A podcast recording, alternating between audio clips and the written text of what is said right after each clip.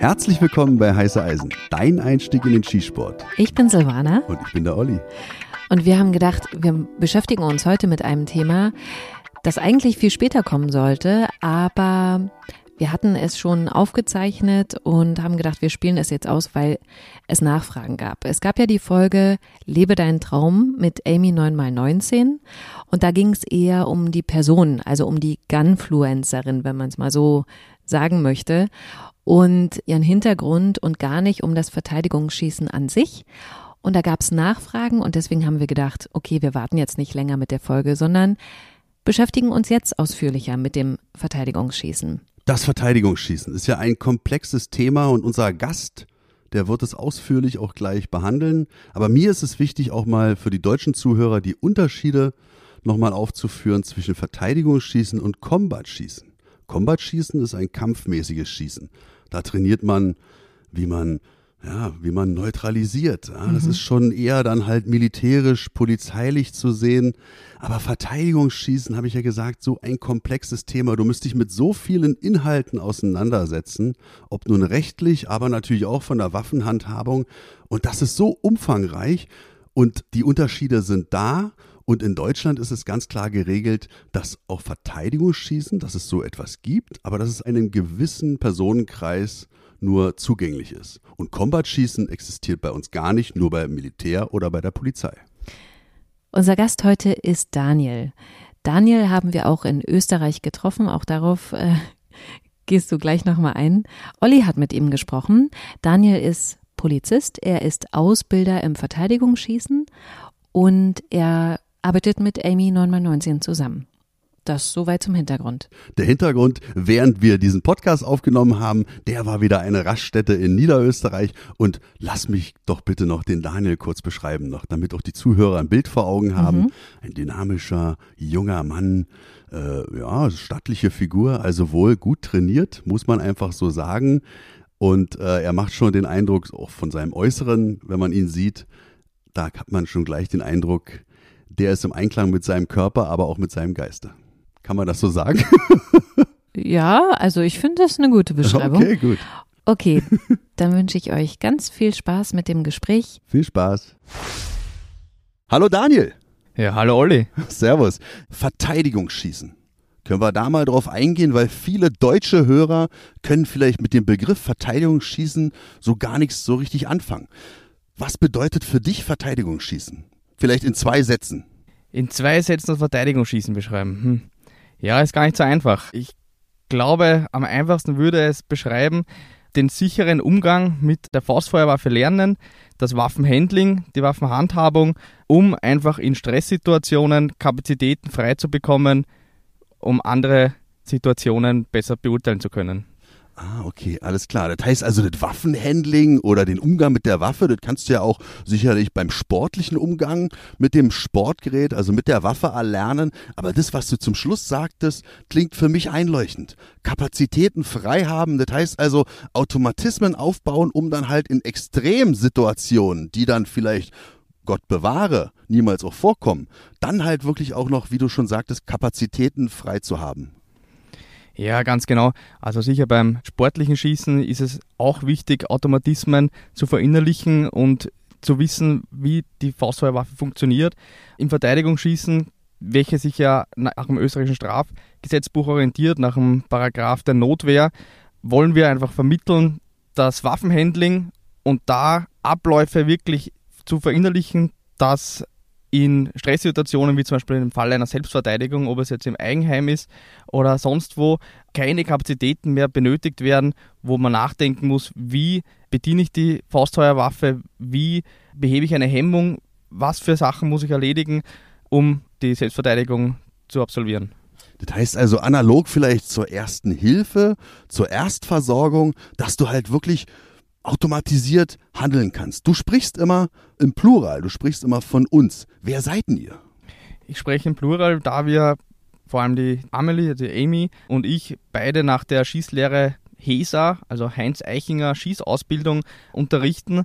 Das ganze Konzept wurde eben vom Heinz Eichinger vom militärischen Bereich auf den zivilen Bereich umgeschrieben, was auch in der rechtlichen Schiene möglich ist. Und so bilden wir am Zivilsektor das Verteidigungsschießen aus. Das heißt also, von der Hausfrau bis zum Klempner, vielleicht auch zum Polizeibeamten, habt ihr dort alles vertreten. Ja, das ist ganz richtig. Also der Kundenstamm, sage ich jetzt mal so, überstreckt sich wirklich über die ganze Gesellschaft. Also wir haben von der Studentin angefangen über den Klempner, wie du schon richtig sagst, bis zum Unfallchirurgen, ganz äh, unterschiedlich. Auch Polizisten oder vom Bundesheer, von euch Bundeswehr äh, kommen und wollen eben sich in diesem Gebiet verbessern. Okay, super interessant. Du hast gerade gesagt Bundeswehr. Das heißt also, wir gehen auch gleich mal rüber zu vielleicht Kunden, die aus dem deutschen Raum kommen. Das heißt aus Deutschland, ja. Das gibt es auch. Ja, natürlich ist uns bekannt, dass in Deutschland das Verteidigungsschießen nicht so praktiziert werden kann.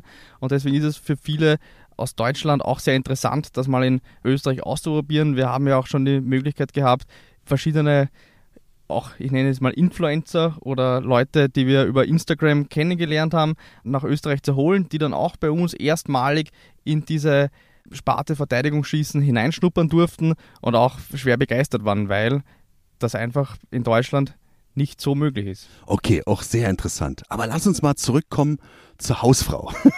Die kommt jetzt zu euch. Sie ist schon Sportschütze. Ich denke mal, dass es halt Grundvoraussetzung ist. Der legale Waffenbesitz, der muss legitimiert sein. Da greife ich jetzt mal vor, du nickst, ja? Das ist richtig? Genau, also vom Waffenbesitz ist es ähnlich wie bei euch. Also es muss eine Waffenbesitzkarte im Besitz sein. Die Waffenbesitzkarte ist bei uns so aufgebaut, man muss eben einen Waffenführerschein besuchen. Das setzt sich zusammen aus einer theoretischen Einheit, einer praktischen Einheit, genauso wie ein psychologisches Gutachten. Dann kann man damit auf die zuständige Behörde gehen und dort die Waffenbesitzkarte beantragen und ist dann berechtigt für den Erwerb einer Faustfeuerwaffe bzw. einer Kategorie B-Waffe. Okay, Kategorie B, da fallen dann Pistolen und Revolver runter und halbautomatische Waffen. Ja, ganz richtig. Das ist ja genauso dann wie in Deutschland. Ich muss immer noch bei der Hausfrau bleiben. Jetzt kommt diese Hausfrau. Die kommt, bringt ihre Waffe mit. Ja, vielleicht sagen wir, aus Lokalpatriotismus bringt sie eine Glock mit. Das heißt also eine Kurzwaffe, eine Pistole. Und sie möchte jetzt da das Verteidigungsschießen lernen. Und wenn jetzt ein Polizist auch an diesen Tag kommt, dann habt ihr ja wirklich zwei Menschen dort, die anders, ja, nicht nur beschult, sondern auch vielleicht auch im Laufe der Jahre sozialisiert wurden. Wie geht er denn mit diesem Umstand um? Von der Hausfrau kann man doch nicht das gleiche abverlangen wie von den Polizeibeamten. Ja, natürlich, es ist jeder bei einem anderen Ausbildungsstand oder auch einem anderen Zugang. Da haben wir aber ein Ausbildungssystem, also eine modulartige aufgebaute Ausbildung, die wirklich anfängt von ganz den Basics, sprich, wie ist der richtige Stand, wie ist die richtige Waffenhaltung, der Waffengriff, einfach wirklich von Null an anfangen. Wenn jetzt ein, ein Polizist oder jemand, der schon mehr Erfahrung im sportlichen Schießen vielleicht hat und gewisse äh, Griffe einfach schon verinnerlicht hat, dann kann man da woanders ansetzen. Also sprich, es muss nicht jeder von Anfang an beginnen und mit den Basics anfangen, aber es gibt für jeden was und jeder wird auch fündig, wo er seinen Ausbildungsstand verbessern kann. Ah, okay. Das heißt also, sagen wir mal, dienstags ist dann, wie nennt ihr es, Module, Modul 2 und Donnerstag um 18 Uhr ist dann Modul 4 dran, wo man sich dann einbuchen kann. Genau, es ist grundsätzlich so, wir haben vier Grundmodule, also die sind aufbauend, als, wenn du dann auf die Hausfrau hinaus willst, die Hausfrau müsste eben von 1 bis 4 mal die Module durchmachen, dann hat sie ein gewisses Know-how, was natürlich auch durch eigenes Training dann gefestigt werden muss. Und dann kann sie sich die weiterführenden Module anschauen. Da gibt es dann wirklich Spezialmodule, ob es jetzt ein FX-Modul ist, ob es jetzt ein, ein Notwehrmodul ist, wo wirklich auf die Situation eingegangen wird, was ist, wenn im Eigenheim ein Selbstverteidigungsfall vorliegt. Oder Lowlight-Module, da gibt es wirklich ganz verschiedenste Ausbildungsschritte noch. Das finde ich total interessant. Okay, haken wir jetzt mal die Hausfrau ab jeder Teilnehmer, der dort aufschlägt bei euch, der hat ja gewisse Ziele, die er erreichen möchte, aber er hat sicherlich auch Erwartungen. Und äh, du hast jetzt so viel aufgezählt. Machen denn alle, die jetzt da hinkommen, machen die alle Module mit? Oder gibt es auch Leute, die bloß ein Modul machen, das reicht ihnen jetzt? Oder baut das eine Modul immer auf das andere auf? Also mit Modul 1, wenn wir jetzt trotzdem noch von der Hausfrau ausgehen, äh, die wollen dann schon mehr. Also sprich, das erste Modul ist zwar interessant und wird wirklich die Basics vermittelt, aber die Leute wollen doch mehr. Die wollen dann weitergehen, mehr erfahren, mehr über, über Deckungsverhalten vielleicht lernen, verschiedene Anschlagsarten und somit baut sich das dann auf und werden auch eigentlich diese Module abfolgend dann absolviert. Ich muss aber auch mal eine kritische Frage stellen, weil als Polizeibeamter stelle ich mir halt immer die Frage, okay, Verteidigungsschießen. Jeder Mensch hat das Recht, sich selbst verteidigen zu können, zu dürfen, ja, ob es nur in einer freien Selbstverteidigung ist, in einer waffenlosen Selbstverteidigung oder halt auch mit Waffen oder auch mit Schusswaffen, ganz klar, stelle ich nicht in Frage. Aber ich habe halt auch Situationen selbst miterleben müssen, wo ich dann auch beobachten konnte, ich so, ey, du, was machst du hier? Was willst du hier? Das bringt dich nicht weiter. Und ich kann euch auch ein ganz aktuelles Beispiel nennen. In einer Ausbildung in einem europäischen Land hat sich eine Teilnehmerin in den Fuß geschossen. Und da stelle ich mir immer die Frage, wenn die dann halt von in Tarnklamotten ausstaffierten Ex-Soldaten durch die Bahn oder über die Bahn gehetzt wird, was hat das für einen Sinn? Kannst du da mal was zu sagen? Weil das ist ein Kritikpunkt, den muss ich einfach loswerden. Ja, darfst du natürlich auch ansprechen. Da muss ich aber sagen, da wollen wir uns ganz klar auch abgrenzen. Also wir setzen das höchste Maß an, an Sicherheit. Bei uns geht immer die Sicherheit vor. Weiters wollen wir explizit keine Tarnmuster und keine Freizeitrambos. Da legen wir wirklich Wert darauf, dass der sichere Umgang mit der Faustfeuerwaffe vermittelt wird, genauso, dass die Waffe immer das Letzte ist. Also sprich, vor allem im zivilen Sektor gilt Deckung vor Wirkung. Die Waffe darf nicht angesehen werden als einziges Mittel, sondern wir wollen immer darauf aus, dass die Waffe das allerletzte ist. Wir haben im zivilen Sektor immer noch die Möglichkeit, entweder wir, wir laufen weg, wir verstecken uns, wir rufen vor allem die Polizei, weil die Polizei ist dafür zuständig. Die Waffe darf nie die erste Wahl sein. Ey, Gott sei Dank. Und ich krieg schon wieder Gänsehaut. Die Zuhörer, die äh, unsere Folgen des Öfteren hören, da erwähne ich es ja öfter, wenn mich halt Menschen in ihren Band ziehen. Und ich krieg sie wieder, diese Gänsehaut, weil hier sitzt ein Profi neben mir. Und ich wollte dich einfach mal abprüfen jetzt mit dieser Bemerkung, weil das ist mir ganz, ganz wichtig. Solche Rambos, weißt du, das hat nichts mit Verteidigungsschießen zu tun. Und ich finde es bin ganz froh, dass du das auch so siehst. Weil es nämlich ganz, ganz wichtig ist. Und das, was du auch noch sagtest hier, dass das die Waffe das allerletzte Mittel ist. Weil man macht sich doch sonst unglücklich. Weißt du? Viele denken ja auch, hier amerikanische Verhältnisse. Ich habe meine Waffe zu Hause unterm Kopfkissen. Jetzt kann kommen, wer will. Oder? Ich meine, das ist, die Leute leben in einer Fantasiewelt, wenn sie das glauben, wirklich. Genau, es gibt natürlich auch in Nachbarländern viele solche äh, Möglichkeiten, wo man vielleicht einen Tag lang runterfahrt und einen Tag lang über das Feld gejagt wird. Ja, hat vielleicht auch seine Berechtigung. Aber wir wollen halt wirklich, und das ist, glaube ich, auch der Fakt, warum die Leute auch zu uns kommen und sich diese Ausbildung anschauen, weil es eben die Sicherheit an oberster Stelle liegt und von der Hausfrau über die Studentin jeder kommen kann und man nicht Angst haben muss, dass man da jetzt gedrillt wird und in Tarnklamotten durch den Schlamm gehetzt wird. Ausbildung ist an oberster Stelle und die qualitativ hochwertig. Und du hast ja auch erwähnt im Vorfeld, dass es jetzt schon äh, sportlicher wird, oder? also oder eine sportliche Disziplin dafür sogar gibt. Genau, das Verteidigungsschießen war bisher noch keine sportliche Disziplin, ist aber seit diesem Jahr gibt es ein Regelwerk und ist auch festgeschrieben, was natürlich auch wieder viele Leute dazu bringt, gerade bei der Novelle des Waffenrechts, wo jetzt die Magazine beschränkt werden, über diese Sportart jetzt Sportschütze zu werden und dann einem Schützenbund beizutreten, beziehungsweise dem Internationalen Schützenbund und dort als Sportschütze geführt zu werden. Und wenn ich als Deutscher jetzt hier rüberkomme, kann ich dann äh, da auch mitmachen, da bei dieser sportlichen Disziplin? Der Internationale Schützenbund hat ja das Wort international, sprich ähm, es gibt in mehreren Ländern schon Stützpunkte oder Außenstellen und da kann man natürlich auch mitmachen und wenn man als deutscher Staatsbürger rüberkommt, ist es auch möglich, sofern man ein waffenrechtliches Dokument hat, auch mitzumachen. Ja, okay, cool. Hört sich auf jeden Fall interessant an. Wir sind beim Klempner. Der Klempner hat jetzt verschiedene Module durchgemacht, mitgemacht. Der ist handlungssicher, der fühlt sich wohl, wohl behütet bei euch. Das ist ja auch, glaube ich, ganz entscheidend. Methodik, Didaktik spielt da bestimmt eine ganz, ganz wesentliche Rolle. Und jetzt will er sich auch informieren über diese rechtliche Schiene, was du ja schon mal angesprochen hast. Notwehr und so. Wird er da auch ausreichend begleitet? Ja, natürlich ist die rechtliche Schiene auch nicht wegzudenken. Und wir haben da auch ein eigenes Modul, das Modul 6 bei uns in der Liste.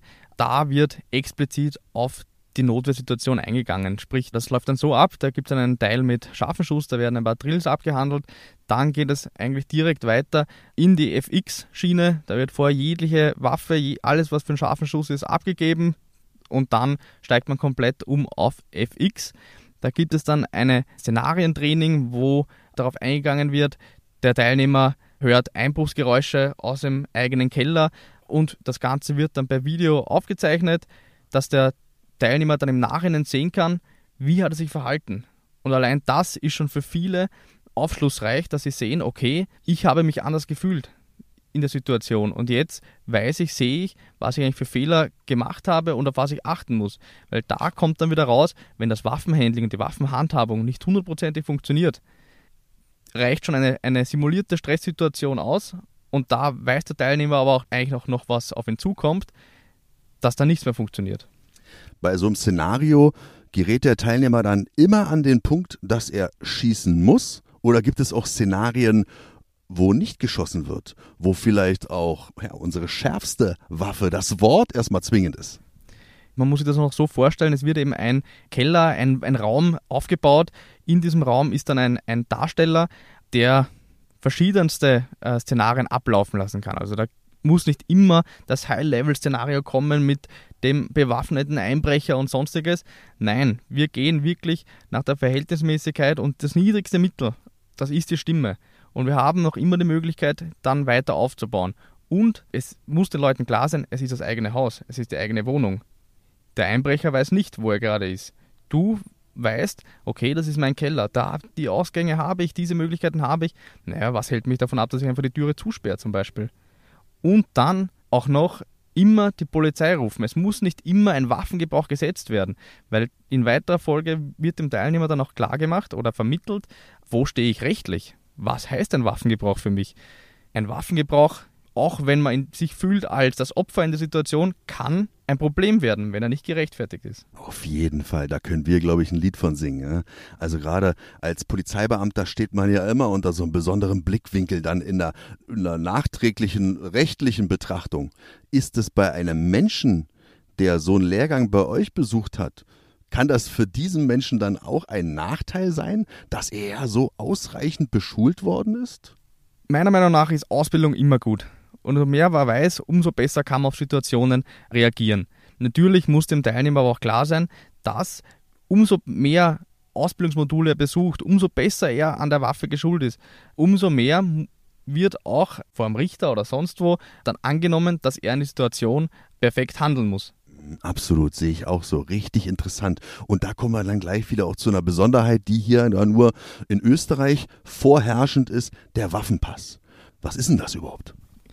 Genau, in Österreich gibt es eben quasi zwei Varianten. Es gibt einerseits die Waffenbesitzkarte, die ist, wie ich vorher schon mal kurz angeschnitten habe, durch das Absolvieren eines Waffenführerscheins zu beantragen. Und die berechtigt eben jemanden, wie schon sagt, zum Besitz einer Waffe. Jedoch nicht zum Führen einer Waffe. Das Führen der Waffe ist ausschließlich erlaubt, wenn man im Besitz eines Waffenpasses ist. Und ein Waffenpass den bekommt man, ich nehme an, das ist recht ident wie bei euch mit dem Waffenschein, sehr, sehr schwer. Der ist eigentlich nur noch für Polizisten oder Personen, die wirklich eine enorme Gefährdung ihrer Person vorweisen können das ist ja dann wirklich analog zu, wie du schon sagtest, zu unseren Verhältnissen. Ich glaube, in Deutschland denken viele Menschen immer, oh, in Österreich, da laufen die alle mit einer Knarre rum.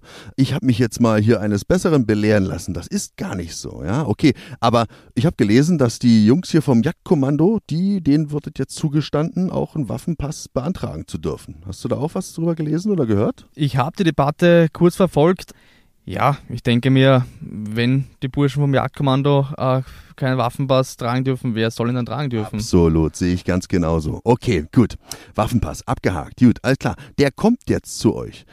Der Mensch, der einen Waffenpass hat. Und du hast gerade darüber geredet, in der eigenen Wohnung. Ganz klar, finde ich richtig cool. Da kann man sich ja dann, dann weiß man ja auch die, die Gegebenheiten. Wo ist der Lichtschalter? Mache ich einfach mal Licht an oder lache ich Licht aus? Oder wo verstecke ich mich? Ja, total interessant.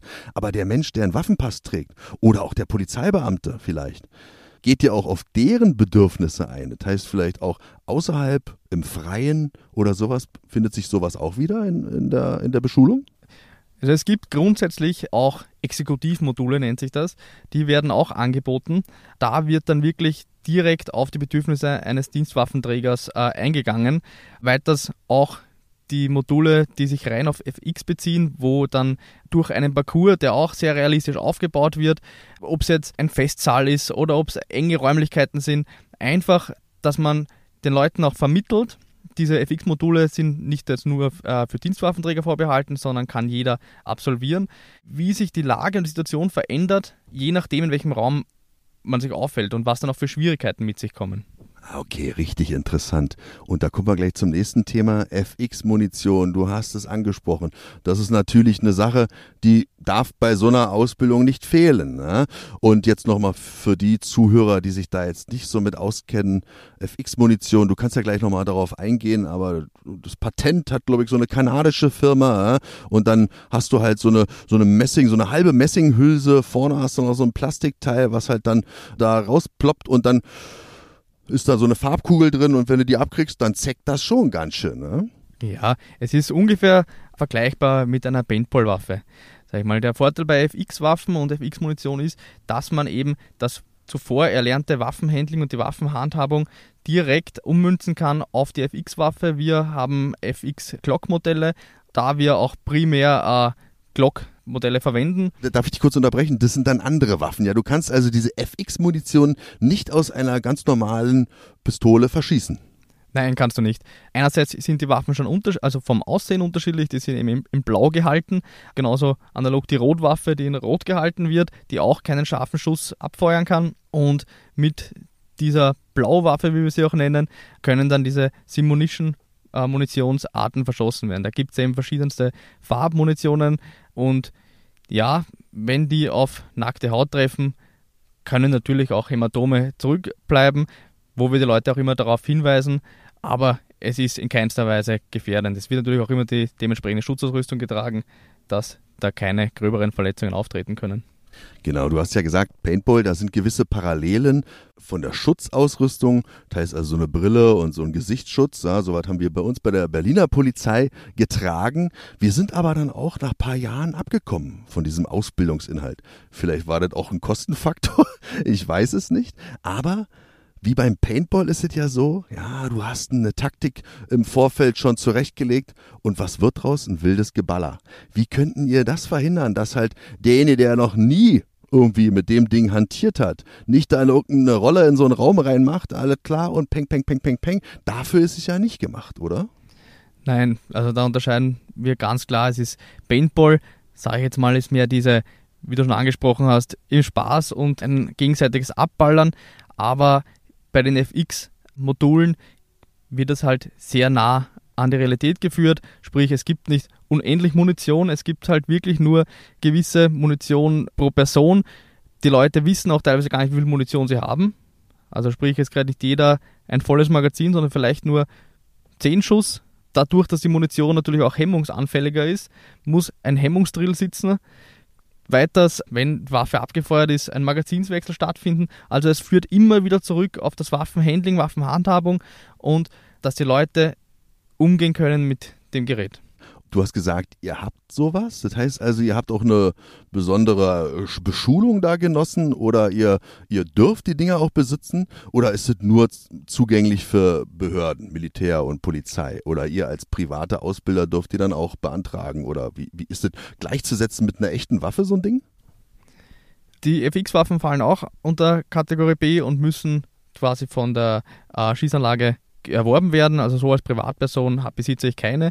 Das ist eben Ausbildungsmaterial, was dann vorhanden ist. Okay, richtig interessant. Ich war gerade ein bisschen abgelenkt. Ich hoffe, man hat es nicht gehört, weil nämlich hier das Hundefutter von Terolino steht außerhalb auf der Motorhaube und hier auf dem Parkplatz lässt jetzt gerade eine junge Dame ihre Katze spazieren und die hat das Hundefutter für sich entdeckt. Ja, ich war mir nicht sicher, ob es eine Katze ist. Ich habe auch dreimal schauen müssen, aber man merkt, die Leute sind sich nicht ganz sicher, was hier passiert. Okay. Okay, zurück zum Thema. Altklar, FX-Munition, richtig interessant. Du hattest äh, eingangs auch gesagt, die sind blau, die Teile. Es gibt noch Rotwaffen. Rotwaffen bedeutet, die Dinger können nichts, also die äh, sind nur, für was sind die dann da? Genau, die Rotwaffen sind eben von der Bauart gleich wie ich sage jetzt mal wie eine Glock 17, also schauen äh, genau gleich aus, nur in Rot gehalten. Es ist aber nicht möglich, damit einen Schuss abzugeben, sprich der Lauf ist durchbohrt und gelten eigentlich lediglich als Handlingswaffen. Also man kann alles damit machen, man kann auch mit Dummy-Patronen arbeiten, aber eben keinen scharfen Schuss abgeben. In Deutschland ist es so, dass man die Dinger nicht erwerben kann. Du kannst als legaler Waffenbesitzer dir nicht einfach so eine Rotwaffe kaufen. Da ist der Zugang so geregelt, dass es nur für Behörden und Militär ist. Vielleicht wahrscheinlich, ja, keine Ahnung, warum eigentlich. Ob die sich jetzt leicht umbauen lassen, äh, sei mal dahingestellt. Egal, ob wir jetzt eine blaue nehmen, eine rote oder eine schwarze, dann wieder im Echtschuss-Szenario. Bietet ihr auch Lowlight-Module an? Ja, es gibt auch Module, da haben wir die Möglichkeit, verschiedenste Lichtverhältnisse darzustellen, ob es jetzt komplette Dunkelheit oder schlechte Lichtverhältnisse einfach sind. Natürlich auch mit auf der Waffe montierten Lichtmodulen, genauso wie Unterstützung von Taschenlampe und sonstigen Lichtquellen, Alternativlichtquellen, gibt es auch eigene Ausbildungsmodule, ja. Okay, aber da musst du dich ja als Ausbilder dann darauf einstellen, dass halt, wenn aus dem deutschen Raum, also aus Deutschland, ein Schütze kommt, der hat seine Taschenlampe dann vielleicht am Gürtel hängen und jetzt nicht unter der Waffe zu klemmen. Da sind die Unterschiede, auch für die unbedarften Zuhörer. In Österreich ist ein Lichtlasermodul oder auch nur ein Lichtmodul zulässig, in Deutschland nicht. Wie gehst du da mit solchen Menschen um, wenn du halt vielleicht Österreicher und Deutsche in einem Ausbildungsmodul hast? Ja, grundsätzlich, es kommt noch nicht so oft vor, dass äh, Publikum aus Deutschland wirklich teilnimmt. Man kann dann auch sich überlegen, wenn sich eine Gruppe zum Beispiel entschließt, aus Deutschland äh, nach Österreich zu kommen und da gewisse Module abzuhandeln, dass man da exklusiv auf sie eingeht. Sonst muss man das im Vorhinein einfach abklären, wer hat ein Lichtmodul, wer braucht ein Lichtmodul und wer verwendet eine Alternativlichtquelle. Gut, jetzt hast du gesagt, da so eine ganze Gruppe könnte sich bei euch auch anmelden. Vielleicht können wir am Ende des Podcasts nochmal erwähnen, wie wo und auf welchem Wege am besten, am unkompliziertesten ist, Kontakt zu euch zu suchen. Ja, natürlich. Also wir sind quasi für alle offen, die gerne sich auf der Sparte des Verteidigungsschießens verbessern wollen oder einfach mal hineinschnuppern wollen. Und die einfachste Möglichkeit wäre, via Instagram die Amy 9x19 zu kontaktieren, um mit ihr etwas auszumachen oder über HESA den Kontakt zu suchen. Okay, richtig cool. Aber eine Frage habe ich noch jetzt hier wieder aus unserem ja, Kollegenkreis. Kommt ein äh, Kollege, keine Ahnung, wo er herkommt, er möchte unbedingt mitmachen, aber er kann natürlich seine Dienstwaffe, er ist nicht legaler Waffenbesitzer, muss ich da hinzufügen, er kann natürlich seine Dienstwaffe nicht über die Grenze einfach hier rübernehmen, das ist ja klar. Was hat denn der für Möglichkeiten? Geht da was?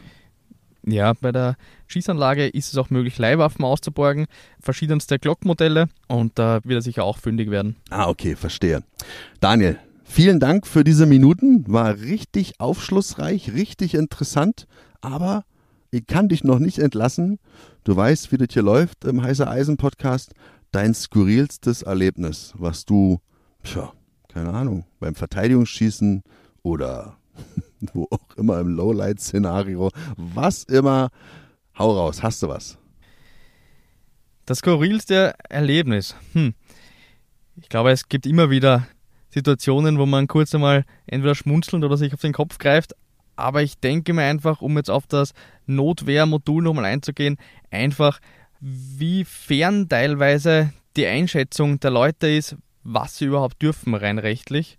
Und da ist es halt wirklich mir persönlich auch ein Anliegen, einerseits als aus der Exekutivseite als auch als Schießtrainer, den Leuten eben wirklich klar zu machen, wo ist der rechtliche Aspekt dabei, was darf ich mit meiner Faustfeuerwaffe und welche, oder mit, welchem, mit welchem Risiko setze ich einen Waffengebrauch, um das den Leuten einfach näher zu bringen und da auch, auch wenn sie eine super Waffenhandhabung haben und ein super Waffenhandling, aber dass da alles äh, rechtlich gedeckt ist. Ja, okay. Und jetzt kommt das skurrilste Erlebnis noch? Also, Ich weiß, ich merke schon, du willst Ja, es nicht rausfinden. ja, du hast ja. bestimmt viele solcher Erlebnisse und du willst natürlich jetzt den Teilnehmern, ich finde das so cool. Du bist der Erste, den wir so entlassen. Und das zeigt halt, wie gut du als Trainer bist, dass du jetzt so ein erlebtes Szenario und mit welcher Integrität du an diese Sache herangehst. Du willst keinen vorführen und das kann ich voll akzeptieren. Ich nehme das so auf, ich nehme dir das so ab und ich hoffe, ihr Zuhörer, ihr könnt euch jetzt in eurem Geiste eure Fantasie ein bisschen aktivieren. Macht ihr ja sowieso als Podcast-Zuhörer und ihr seht jetzt vielleicht irgendeinen Teilnehmer eine wilde Rolle machen und mit zwei Waffen auf der Bahn rumballern. Nein, das war jetzt nur Worte von mir. Alles klar, okay? Ja? Das, äh, ich finde es richtig cool, Daniel, dass du so reagiert hast. Das ist Professionalität. ja, ich sag vielen, vielen Dank, Olli. Und ich hoffe, für euch Zuhörer habe ich das Verteidigungsschießen auch etwas näher bringen können. Und wenn ihr da mehr darüber erfahren wollt, wie gesagt, einfach Emi19 auf Instagram kontaktieren. Und ich freue mich darauf, wenn ihr mal vorbeischaut bei uns. Alles klar, wir gehen jetzt einen Gernknödel essen. Macht's gut. Servus. Servus. Tschüss.